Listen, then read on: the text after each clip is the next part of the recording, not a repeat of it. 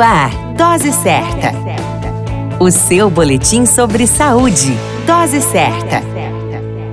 Olá, sou Júlio Cazé, médico de família e comunidade. Esse é o Dose Certa, seu boletim diário de notícias. E o tema de hoje é saúde mental no círculo de amigos, parte 3. Independente do estilo de vida que uma pessoa possa levar, e isso inclui viver isolado ou em grupos, o fato é que uma boa amizade traz uma série de benefícios que pode refletir a saúde física e mental.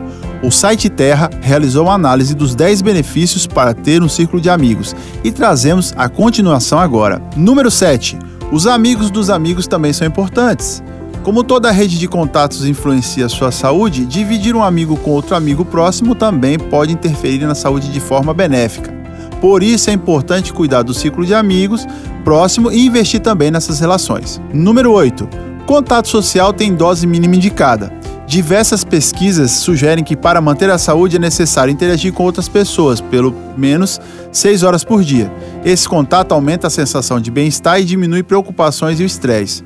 A dica principal é manter presente o círculo de amigos e cativar boas amizades. Número 9. Criar laços no trabalho. Um estudo revelou que apenas 30% dos empregados possuem um grande amigo no escritório. Porém, estes se dedicam mais ao emprego, são mais simpáticos com os clientes e produzem melhores projetos e ainda têm menos chance de se machucarem no dia a dia. Número 10. Manter a visão positiva.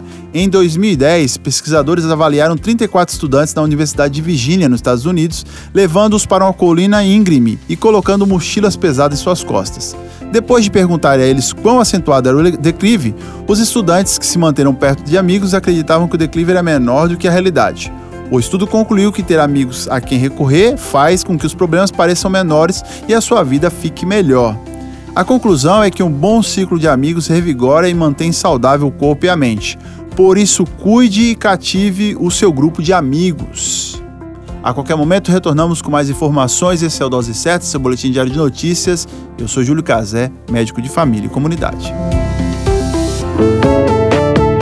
Dose Certa, o seu boletim sobre saúde. Dose Certa.